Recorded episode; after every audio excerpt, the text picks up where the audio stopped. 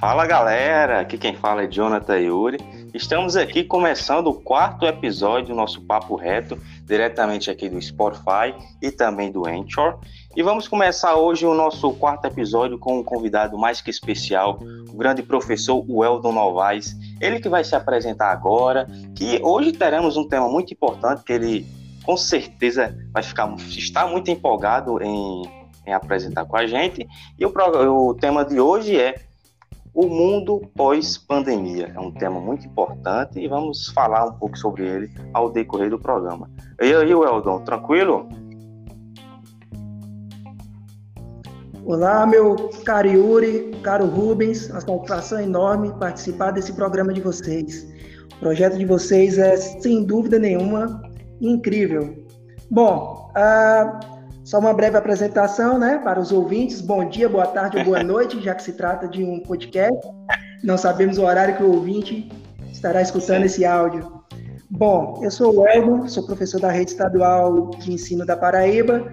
Uh, Sou baiano, tenho graduação em Geografia pela Estadual da Bahia e mestrado em Geografia pela Federal aqui da Paraíba e doutorado, doutorando, aliás, né? Ainda não concluí, concluindo, doutorando pela Universidade Federal da Paraíba. Mais uma vez, uma satisfação poder participar aqui desse papo reto com Bom, vocês. É, meu nome é Rubens, né? Vou, sou analista fixo do programa é, quero agradecer já de início é, a participação de Weldon, né, para contribuir com esse tema, que é um tema de suma importância, principalmente nesse momento que a gente está vivendo, um momento de pandemia. Então, assim, o que a gente vai fazer é analisar o que temos até hoje, né, e, e fazer nossas, nossas é, considerações como a gente acha que o mundo é, vai ser após o término da pandemia, né, que é, temos algumas questões para debater e vai ser muito importante ter o Eldon, né, um geógrafo, com a gente para debater sobre isso.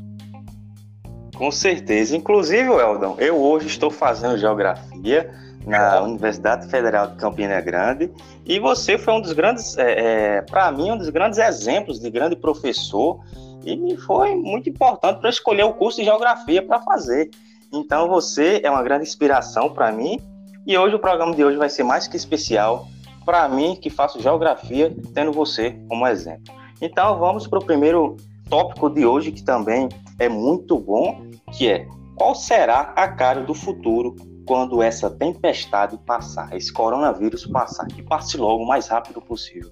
Então vamos começar com o Eldon. Fala aí, Eldon, um pouco sobre essa pandemia, como, como será o futuro depois da pandemia. Bem, primeiramente dizer que fico lisonjeado pela sua fala, em saber que eu, de certa maneira, pude influenciar a hoje ser um colega também aí da geografia. Seja bem-vindo à geografia, companheiro. Bom, como vai ser esse mundo após essa terrível tempestade que a humanidade está passando? Antes de mais nada, é preciso ah, deixar o, o ouvinte aqui bem claro de uma coisa fundamental no debate. Uh, nós não vamos aqui em nenhum momento fazer uma futurologia, porque a ciência geográfica, enquanto ciência, ela não prevê o futuro. É, a futurologia fica para outros ramos de atividade, não para a ciência. A ciência trabalha em torno da, da história, do movimento da história, e ele é presente. Então, diante disso, nós vamos fazer aqui uma análise de conjuntura, ou seja, a partir do que nós temos hoje, da conjuntura que nós temos hoje, iremos analisar possíveis tendências e possibilidades de eventos que poderão surgir após essa tempestade terrível. E nesse ponto de vista, a ciência geográfica ela contém inúmeras ferramentas que nos dão possibilidades de fazer uma leitura concreta uh, desse mundo no qual nós vivemos. Falando sobre isso, uh, essa tempestade que nós estamos vivendo, na verdade, ela evidencia tristemente uma crise civilizatória capitalista. Nós estamos diante, talvez, das maiores crises que o sistema capitalista está passando na atualidade. Crise essa, é preciso deixar bem claro, que ela já existia. O capitalismo, aliás, enquanto ordem sociometabólica gerada pela a pandemia. E aí, como repercute isso no espaço da pandemia, né? Para isso, nós temos que analisar que o espaço geográfico ele tem diversas esferas de atividades, que vai desde inovações tecnológicas, das relações de gênero, de etnia, do patriarcado, de produção, de consumo, enfim. Todas essas dimensões de esferas de atividades compõem a produção capitalista do espaço, que, repito, estava em crise e foi acelerado, acentuado devido a essa pandemia da Covid-19. E diversos processos se aceleraram que já estavam em curso, como, por exemplo, o cyberespaço. Você também, Yuri, que já está entrando na geografia, você vai ouvir falar muito sobre isso, né? O cyberespaço, uma categoria da geografia, uma ferramenta que nos permite analisar, sobretudo após o processo de globalização, como se dá uma mobilidade geográfica de informações, de tecnologia, ah, de dinheiro, né? Através da forma financeira. Então, mais do que nunca, o cyberespaço ele vai estar presente na vida das pessoas, como nós estamos fazendo aqui agora nesse podcast. Cada um, estamos juntos, só que cada um em seu lugar, cada um em sua casa. Percebe como a geografia ela nos permite fazer essa leitura? Ah, e sem contar isso, eu queria destacar outro ponto, além do cyberespaço, que a gente vai discutir ele em outras manifestações, sem me prolongar muito, sobre as modificações das paisagens urbanas. Perceba que depois nessa pandemia ficou evidente, muito, muito claro, muito evidente, diversos processos de desigualdades sociais, a crise do capital cada vez mais profunda, o desemprego estrutural presente na sociedade, e além da grande devastação da natureza promovida pelo capital. É, em alguns noticiários de TV, passou, se não me falha a memória, aqui em Veneza, né? Depois que a Itália ficou parada. Sim. O rio voltou a ficar límpido novamente, na China, né, coberto de fumaças, enfim. Só alguns elementos que eu vou trazer aqui para discussão e a gente vai discutir posteriormente. Bom, é, dando aqui a minha, é, a minha opinião, né, expressando aqui, sobre o, esse ponto que Yuri colocou para a gente. É, como o Eldon falou, a gente vai fazer uma análise né, do que a gente já tem até hoje, né? Então estamos passando nessa crise então, assim, com o que a gente já tem hoje, a gente vai fazer uma análise da conjuntura atual, para tentar é, dizer as possibilidades que pode vir a acontecer no futuro. Então, assim, é, hoje a gente passa por uma crise, né, uma crise que é afetada pelo capitalismo também, como o Aldo bem colocou aí, e foi é, alvo do nosso debate, é, nosso debate de quinta-feira, né, que foi com o professor Reginaldo, das crises do capitalismo. Então, assim, já tem uma ligação, né? Então, o futuro, ele que a gente espera, né, que seja um futuro é, que nós possamos ter uma, uma, uma ideia diferente né, sobre a, a, sociedade. Porque assim, a gente vê hoje o meio social sendo é, é, afetado por essa crise grandemente. Né? Por exemplo, a questão do, das pessoas de, baixa, de, classe, de classe baixa, por exemplo. Elas sempre foram afetadas no, no sistema capitalista só que com essa crise vem afetando ainda mais, ainda mais. E, e essa crise não só afeta apenas a classe é, baixa, mas também todas as classes do, do que temos hoje, né? E alta também. Porém, com consequências diferentes, obviamente, né? Então, assim, é, o futuro, eu, eu acredito que o futuro será também passaremos por outra crise, uma crise econômica, uma crise social mais agravada também por essa, por essa atual crise, por essa pandemia, né? Então, assim, mas eu espero que a gente é, se recupere logo, né, dessa, dessa pandemia para a gente enfrentar as outras crises que virão, né? Que é a crise econômica e social, que foi agravada por essa pandemia. Certamente, Rubens, essa pandemia mudou ah, o nosso ponto de vista de normal, nossa sociedade viu essa pandemia e ficar em casa, em quarentena, como um novo normal, né? Porque a gente tem que lidar, já temos mais de dois meses aí de quarentena, temos que lidar com essa pandemia da melhor forma possível. Tem muita gente que realmente foi muito afetada, é, é e isso, consequentemente, é muito ruim para a nossa sociedade. Então, essa pandemia que a gente está vivendo hoje está remodelando a nossa forma de nos relacionar com o mundo e também com, a, com as outras pessoas, né? Então, essa pandemia com várias coisas positivas, que essa pandemia também tem esse lado positivo. Ficar em casa, ter mais empatia com o próximo, ter mais humanidade, mas ser mais sensível. Espero que isso realmente aconteça. E vamos para o nosso próximo tópico, que também é muito importante, que esse tópico, é, Weldon, eu quero que você fale dele, porque eu acredito que você vai gostar muito. Qual será a cara do, do futuro do trabalho quando terminar essa pandemia? Como será o futuro do trabalho? Bem, no que diz respeito ao futuro do trabalho, infelizmente, o futuro do trabalho para a classe trabalhadora não é nada otimista, não é nada animador. Por quê? Diante da grave crise civilizatória do capital na qual a humanidade está submetida neste momento, está acelerando um processo uh, de automação da produção, ou seja, inovação tecnológica em larga escala. Isso implica imediatamente no fenômeno conhecido como desemprego estrutural ou tecnológico. Evidentemente, na medida em que eu aumento a quantidade de máquinas ou a maneira de trabalhar através de processos de automação, eu vou ter uma massa de trabalhadores que serão dispensados, que serão substituídos por máquinas. E ficou muito evidente nessa epidemia que esse processo está em constante aceleração e diversos trabalhadores estão perdendo seu posto de trabalho. Junto com esse movimento ainda do, do capitalismo, há uma grande tendência de concentração de renda, seja nos diversos tipos de capitalistas, nos grandes capitalistas monopolistas, nos bancos, nos capitalistas financeiros, e cada vez mais há uma crise acentuada no mundo do trabalho. A redução da, da do salário dos trabalhadores, o famoso arroxo salarial, a intensificação das jornadas de trabalho. Então, são elementos que, para o mundo do trabalho, infelizmente, não é nada otimista nesse trabalho que é controlado pelo capital. Teremos que pensar num futuro para além do controle da ordem sociometabólica do capital. Porque essa ordem, para ela, não interessa as necessidades humanas de reprodução. Interessa para ela a acumulação como fim em si mesmo, onde o dinheiro é o coração e a alma do sistema.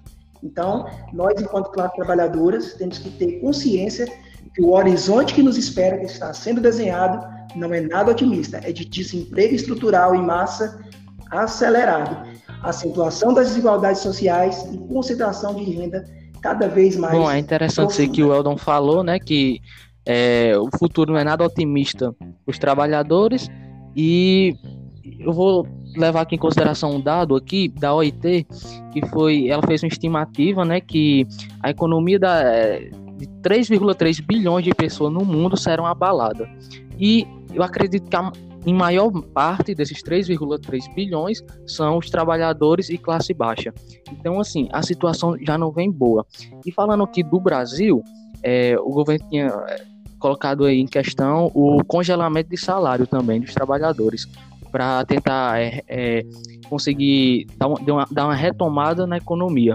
Então, assim, é, o trabalhador ele sempre teve um, um, como eu posso dizer assim, o trabalhador ele sempre teve é, não o merecimento que, que, que, deveria receber, né? A questão é essa. Então, assim, e com essa crise vem abalando ainda mais, porque a, é, a gente vê isso aí no, no, no, dado de desemprego, né? Principalmente falando aqui do Brasil. E falando dos Estados Unidos, foram o quê? Foram 30, mais de 30 milhões de pessoas que pediram o, o, o seguro-desemprego, né? Ou seja, que estavam desempregados. Então, assim, a, a questão para o trabalhador já não, não, não vinha bem e agora com essa crise está gravando ainda mais. Então, como o Eldon falou, o cenário futuro não, não, não, não é tão otimista para a área do trabalhador.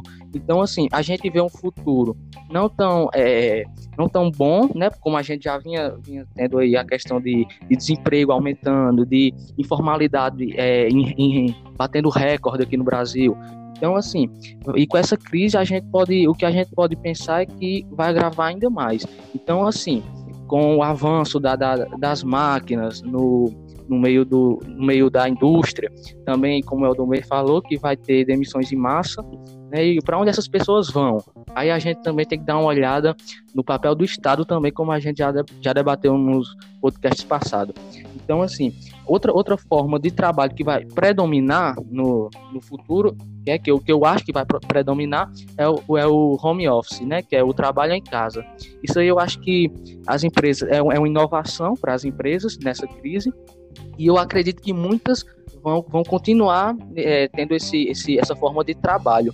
É, claro, as que podem, né? Não as indústrias, mas algumas empresas de, é, que não sejam referentes à indústria e produção vão continuar com essa forma de trabalho, porque é, menos gasto para as empresas, né? Na lógica, ou seja, não vai precisar ter é, é, energia, por exemplo, de uma empresa, é, uma empresa que não seja home office, né? Paga energia, paga é, tem, tem os custos. Então, assim, com o trabalho em home office, você não, não vai ter tanto esses custos, tendo em vista que as empresas elas buscam o lucro, né? O lucro acima de tudo.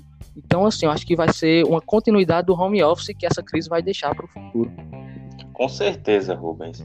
Você falou num ponto aí muito importante, que é o home office, principalmente com essas grandes empresas, que a maioria do, das pessoas que estão trabalhando em casa é, é, são empregados de grandes empresas, mas temos que ver o lado das micro e pequenas empresas, empresas que é o, o carro-chefe aqui no Brasil. 53% dos trabalhos em carteira assinada são de micro e pequenas empresas. Então, essas micro e pequenas empresas estão passando por um momento muito difícil com essa pandemia. Muitos estão quebrando. Então, realmente, o futuro do trabalho, não só para as pequenas empresas, não só para o, o trabalhador informal, informal também, é um futuro, infelizmente, muito cruel. Temos que lidar com isso. E o próximo tópico que também o Eldon vai gostar muito é sobre a educação, Eldon. Como a educação pode se reinventar durante, logo após essa pandemia. A gente vai falar um pouco sobre a educação à distância, que é muito importante em meio, é, mediante essa crise do coronavírus. Vamos começar com o Rubens dessa vez. Rubens. Certo. É, já falando no, da área de educação, né, que é algo muito importante, é, como você falou aí da questão do ensino à distância, né? Esse é um ensino, é, essa forma, né, de AD está predominando principalmente nessa quarentena, né? Nessa, nessa época de crise social que a gente vem vivendo, porque a gente tem a, a, a medida de isolamento social, né? Então, é, ficar inviável de, de ter o funcionamento de escolas presenciais, né? Então, assim, é, com a chegada da, da, da, tecnologia, né, que vem cada vez mais avançando, é, apareceu esse ensino à distância, né, que era pouco falado antes da pandemia. Então, assim, hoje é muito frequente esse, esse EAD frente a essa pandemia, porque é as escolas que estão, principalmente do, do escolas é, privadas também estão fazendo, aderiram a esse meio de EAD, é, estão fazendo, estão tomando essas medidas né, de, de ensino para não deixar os alunos sem aula, né? Então, assim, educação é crucial, é importante para uma sociedade que queira se desenvolver, né?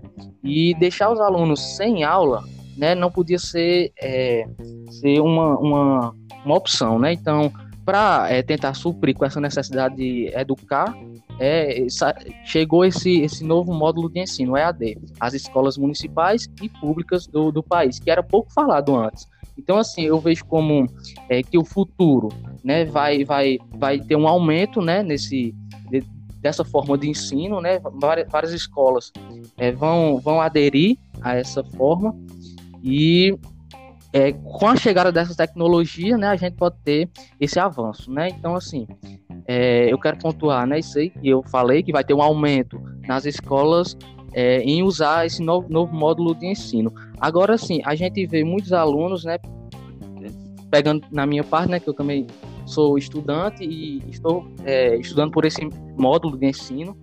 Então, assim, eu, eu, eu particularmente prefiro é, aula presencial, né? Então, eu já não, não, me, não me agrada um pouco. Mas, para esse momento, é necessário, não tem outra opção.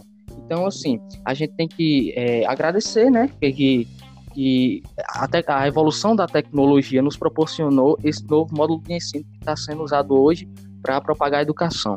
É isso aí, Rubens. Eu concordo plenamente com, com sua fala. E aí eu gostaria de pontuar uma análise geográfica sobre no que diz respeito à educação, mais uma vez destacando aí a categoria do cyberespaço, é fundamental para entendermos sobretudo esse processo de educação. Veja bem, uh, o cyberespaço, na possibilidade de conexão entre professor e aluno, cada um em seu local, cada um em sua casa, cada um em seu lugar, já era um processo em curso. Vamos relembrar que a educação do ensino remoto no Brasil, ensino à distância, ele já é uma discussão que já veio desde mais ou menos de 2018, o governo Temer, ganha mais força no governo atual E como eu disse no início da minha fala, o processo da pandemia acelerou esse processo de automação no ensino. E que nós chegamos aqui na atualidade agora ao trabalho do ensino remoto. Bom, como vai ser daqui para frente? Qual a análise de conjectura que nós podemos fazer a, a respeito do ensino remoto? Ele enfrenta já uma série de dificuldades são escancaradas. O ensino remoto escancarou desigualdades sociais brutais no Brasil. A começar agora, recentemente, pelo adiamento do Enem. O adiamento do Enem foi exatamente pela impossibilidade de muitos estudantes não terem acesso a plataformas digitais, à internet, a instrumentos que dão acesso à tecnologia, como um simples celular, ou se às vezes tem a internet, ou se tem um celular, não tem de qualidade suficientemente adequada para poder estudar. Então, por essas questões, muitas vezes que na família brasileira, que tem uma enorme desigualdade social, a preocupação maior é se alimentar.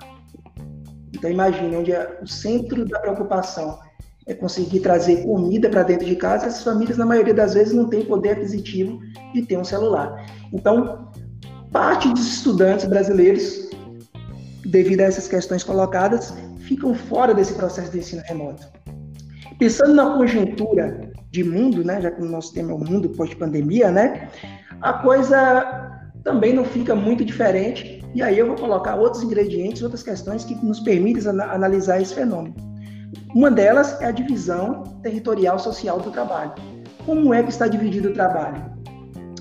Sobretudo depois da ascensão da, da mulher no trabalho, movimento de luta feminista que conquistou os postos de trabalho, homens e mulheres vão ao trabalho e deixam as crianças na escola. Então, a escola, sobretudo para o infantil e para o fundamental, ainda além do espaço de aprendizado, é também um espaço onde os pais no momento de trabalho, podem deixar seus filhos. Então aí nós estamos com um problema endêmico na estrutura da função social da escola. Por enquanto, os pais só estão podendo ficar com os filhos em casa porque eles também não estão trabalhando. A maioria deles também está executando home office. Tendo visto que não estão podendo sair de casa, estão em home office. Então, esse é um grande problema para o avanço do ensino remoto é, no Brasil e no mundo apesar de ser uma tendência, como o Rubens colocou muito bem, eu também vejo uma contra-tendência. Essa função social da escola de abrigar os alunos enquanto pais e mães estão no trabalho. E além da, da dificuldade da desigualdade social que encontramos na periferia do sistema capitalista. Passando para o ensino superior, né, ah, eu queria destacar que nos eventos de geografia, por exemplo, nos eventos científicos, esse ano, este ano já estamos presenciando enormes mudanças. Essa semana, aliás, está acontecendo o Jura, que é a Jornada Universitária da Reforma Agrária. Geralmente ela é presencial. E este ano, essa semana, eu, eu participei de forma online. Ela está sendo através de lives, né? E cada vez mais através do cyberespaço está ocupando. A semana do Geógrafo, que é na próxima semana, também já tem várias lives programadas para comemorar esse dia através de mesas redondas que serão no formato digital. Então veja, eu vejo que o ensino superior nós podemos perceber, é mais perceptível a tendência de aumento de adesão ao ensino remoto. No entanto, no ensino básico, sobretudo no infantil e no fundamental, ele se esbarra nessas contra, contratendências, nessas dificuldades que eu coloquei. Realmente. Então, esses dois realmente, lados. O Eldon falou muito bem aí essa questão okay. do Enem, né? Porque ah, muitos estudantes aí não estão conseguindo estudar, até porque não tem essa, essa, esse EAD, esse ensino à distância, não é democratizado para todos, então muitos estudantes, muitos alunos não vão poder estudar, e essa questão do adiamento foi muito falado durante essas semanas aí, e o Eldon, como muito bem falou aí, escancarou a desigualdade entre essas escolas aí que não tem como é, é, democratizar esse ensino à distância. Então vamos para o próximo, próximo tópico, que também, Weldon, você vai gostar muito, é sobre a natureza, Weldon. E, e, e a pergunta é: como será a nossa relação com a natureza daqui para frente? uma pergunta muito boa, que no ano passado, como vocês perceberam, tivemos uma crise muito grande com a Amazônia, né, como foi?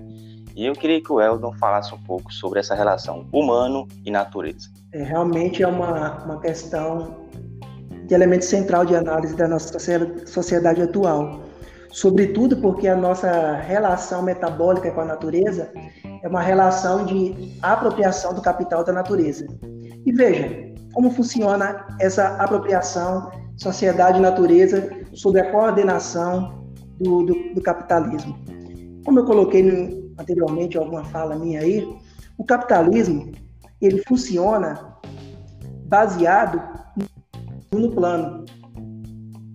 Então a natureza também, sobre a ordem sociometabólica do capital, é condicionada e subordinada aos interesses do capital. Isso significa para o capitalista, que se preocupa em acumulação como fim em si mesmo, isso significa acumular infinitamente? Como isso funciona? Para tentar ser mais didático para o, o ouvinte que está funcionando. Isso a gente vê no nosso dia a dia.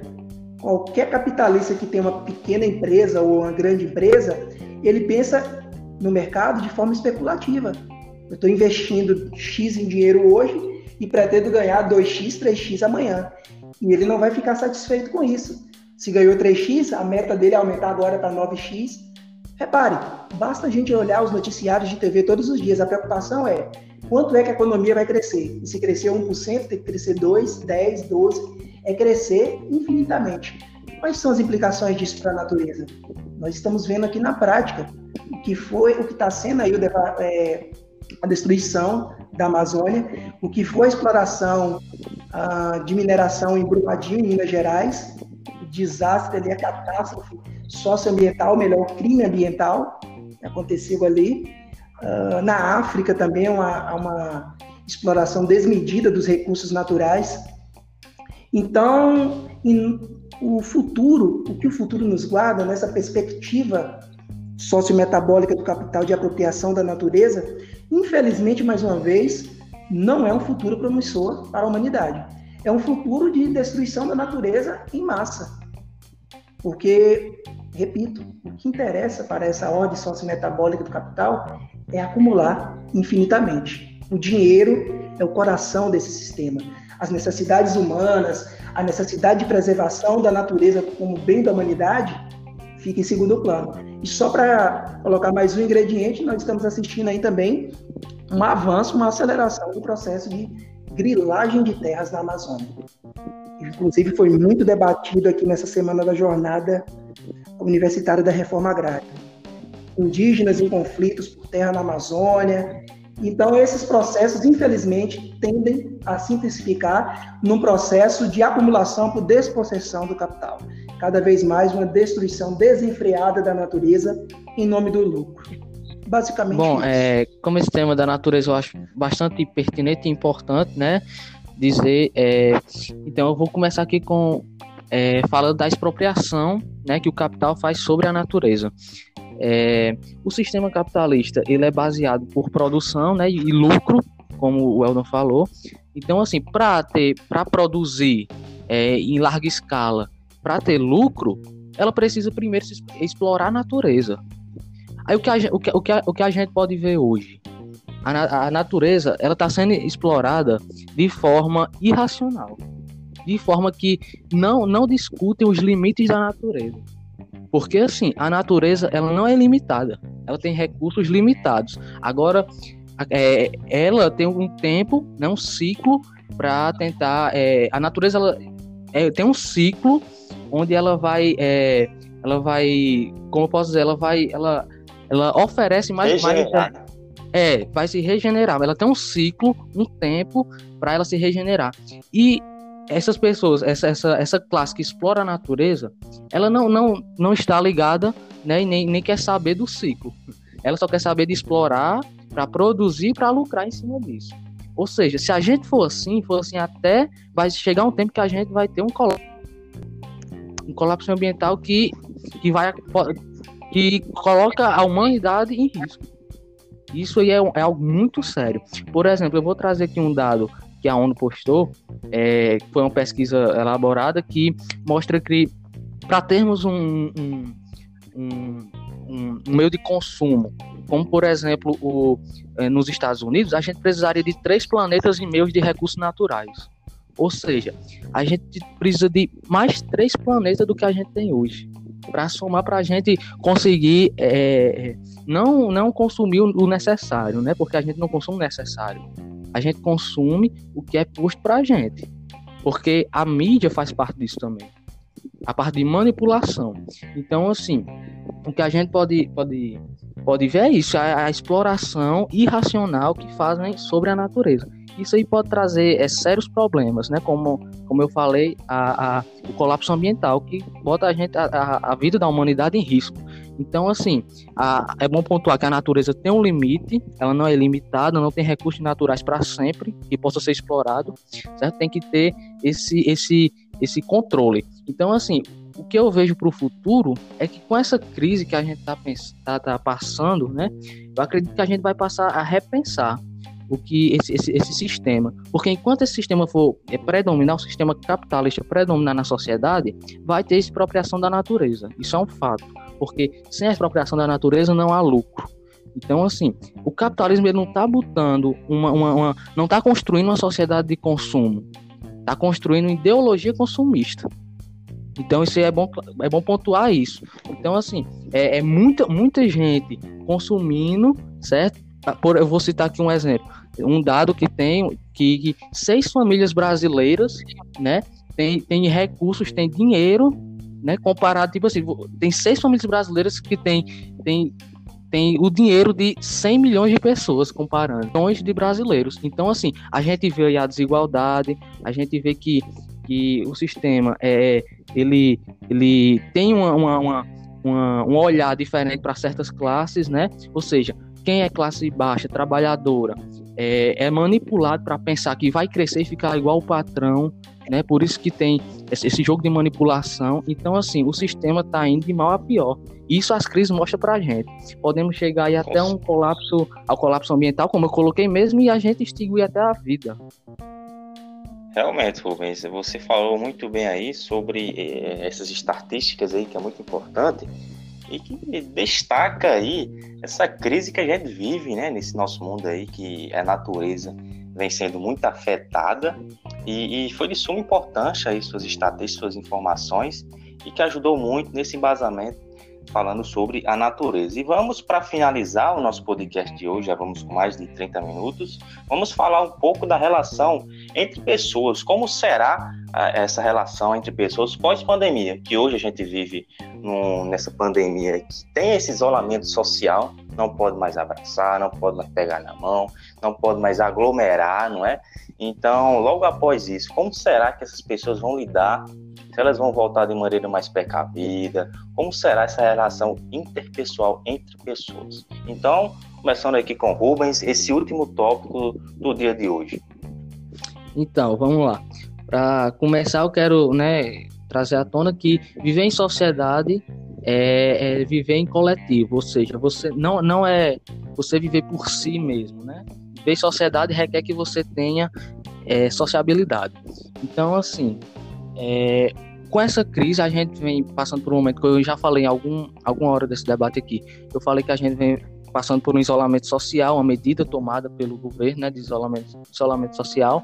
Então, assim, é, a questão de, de rela, relação com o outro foi limitada.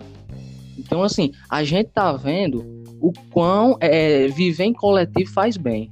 Tanto para, principalmente para o nosso emocional. Viver viver em coletivo. Então, assim, e a principal coisa que eu acho que vai mudar é a sensibilidade. É, é, é, a solidariedade, a empatia. Eu acredito que muitas pessoas que não pensavam nisso antes vão, vão pensar, vão repensar os seus conceitos na questão que eu estou falando de empatia, solidariedade. Então, assim, porque a gente não vive num mundo é, é, humanizado. A gente tem pobreza, a gente tem gente morrendo de fome. Então, assim, a gente não vive num mundo humano é, não, não no sentido da palavra real, né? Mas a gente não vive num mundo onde, onde a humanidade, né? A humanidade ela está totalmente é, é, é, com, com manipulada, como eu quero dizer. Então, assim, a gente tá vendo a desigualdade social como um, um, uma, uma coisa normal. A gente vê gente morrendo de, de fome, a gente vê isso como algo normal, é só número. Quanto, quanto mais vai aumentando o número de gente é, desempregado, quanto mais aumentando o número de gente mortos nessa, nessa, pela, por essa doença do coronavírus, isso é só números para muitas, muitas pessoas, virou número apenas. Ou seja, vai aumentando, vai aumentando e vai virando apenas números no noticiário. Porque a gente, é, é, infelizmente, isso aí tornou normal. Isso aí não pode se tornar normal. Não pode tornar normal uma pessoa ter, ter é, sei lá, um bilhão de reais e outra morrer de fome. Alguma coisa tem de errado aí. Alguma coisa tem de errado. Então, assim, a gente tem que repensar os nossos conceitos. Porque eu acho isso de suma importância para o futuro. Para ter um futuro melhor, um futuro mais justo e um futuro que, que a gente possa garantir as necessidades de todos. Porque, é, como eu falei, alguma coisa, algo há de errado aí. E eu tenho certeza que é o sistema. Então, assim, é, é algo radical, é algo que você tem que ir ah, no problema, né, na, na raiz do problema, para tentar é, solucionar essa, essa questão de desigualdade social que eu coloquei. Mas eu acho assim, no que o futuro será esse, será as, as pessoas vão, vão ter mais solidariedade, empatia, claro, não será a maioria, né? Mas acredito que vai aumentar o número de pessoas que irão repensar a vida, repensar o valor da vida. Hoje a gente tem um valor de troca, né? A gente não pensa na vida.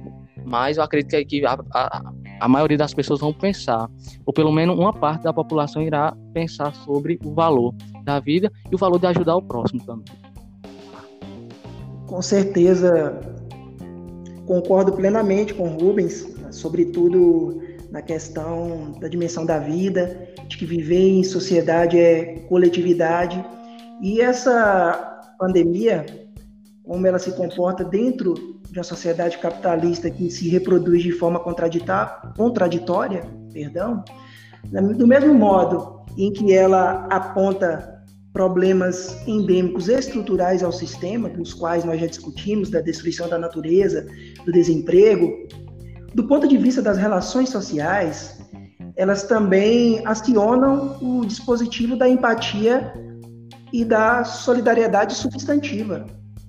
Nós podemos perceber diversos exemplos no Brasil e no mundo, desde quando começou essa, essa onda da, da Covid-19, desde pessoas a, ajudando idosos, fazendo compra para pessoas idosas para que elas pudessem permanecer em casa, se cuidando, de pessoas tocando música em seus apartamentos para os vizinhos da janela, enfim, inúmero de ações nós podemos presenciar nesse momento fatídico que a sociedade está presenciando.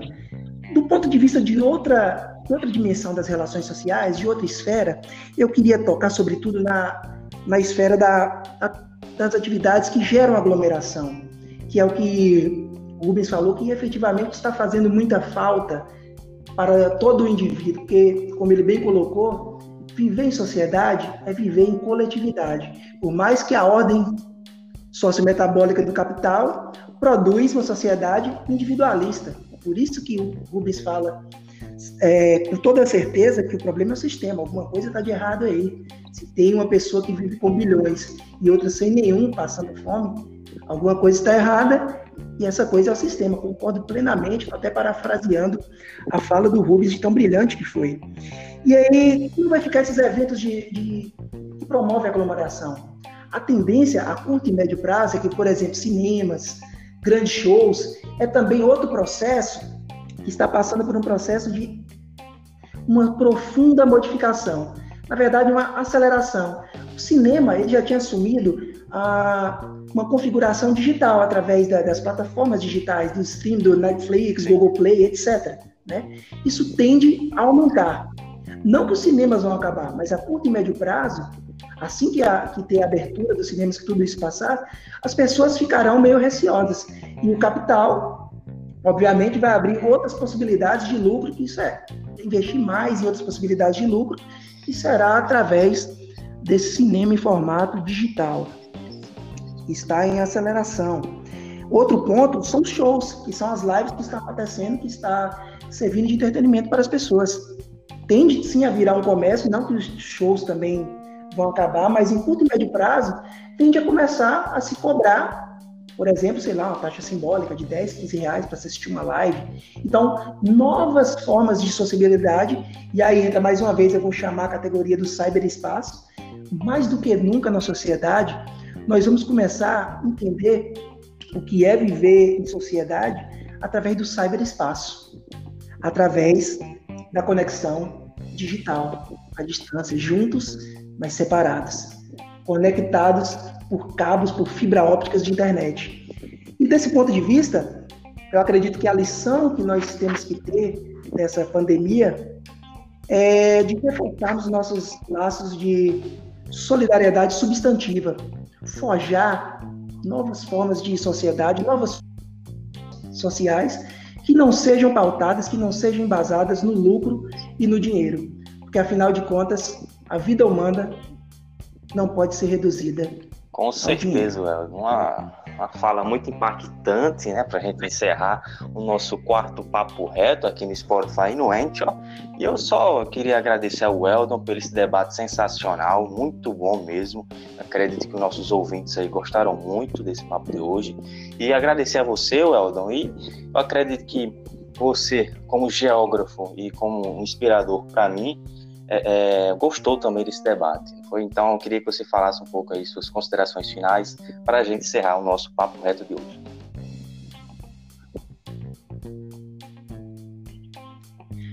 Certamente foi um, foi um debate, uma conversa sensacional, sobretudo por estar é. conversando com você, agora colega da geografia, com Rubens, a quem também tenho muito apreço, e é um tema de extrema relevância no sentido de poder oportunizar o entendimento da realidade para a sociedade. E eu gostaria de, de fechar aqui minhas considerações finais, dizendo que eu espero, do fundo do meu coração, que quando passar essa pandemia, a sociedade não volte para a normalidade.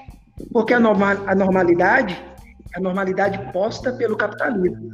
É uma normalidade desumana, cruel, que só pensa no dinheiro, só pensa no lucro. Nós temos que pensar em uma nova normalidade. Porque a normalidade que está posta, essa tem graves problemas, já estão postos. Espero que após a pandemia, aí eu vou fechar citando o glorioso Milton Santos, um grande geógrafo, escancarou a globalização tal qual ela é o Milton Santos falava que a, que a normalidade, que é a globalização, ela acontece de três formas. A primeira forma é como fábula, ou seja, como ela é contada. Um conto de mágicas em que a, a globalização oferece tecnologia, direitos iguais, intercâmbio de culturas. Parece que tudo é lindo, tudo é maravilhoso na sociedade capitalista globalizada. Só que aí tem a segunda ponderação que o Milton, que o Milton Santos faz a globalização enquanto perversidade. E aí é como ela realmente é, essa normalidade cruel, desumana, que só pensa no lucro, no valor de troca. E por fim, a terceira possibilidade que o Milton coloca, por uma outra globalização. Eu acrescento, reforçando, uma outra normalidade em forma de solidariedade substantiva, do coletivo para o coletivo. Vamos destruir essa lógica individualista, sistêmica que permeia na sociedade. As pessoas são melhores do que o sistema. Nós somos melhores do que o valor de troca. Nós somos seres humanos e devemos ser reconhecidos como tal. Essa é a minha mensagem. E fiquem em casa, se cuidem, tudo isso vai passar e estaremos juntos de forma substantiva e solidária para os enfrentamentos. Bom, é, agradeço desde já a presença de Wellnon. É, foi muito importante a gente ter esse bate-papo, né? Porque é um tema muito relevante e quero dizer que as palavras finais de Weldon foram muito importantes, inclusive citando um dos livros que estou lendo, né? Do geógrafo Milton Santos, né? Por uma outra globalização, onde ele, onde ele é, é, mostra, traz para a gente muito bem falando sobre a nossa globalização e como superá-la, né? Então, assim, é, nós realmente estamos é, sendo massacrados por esse sistema, né, de certa forma.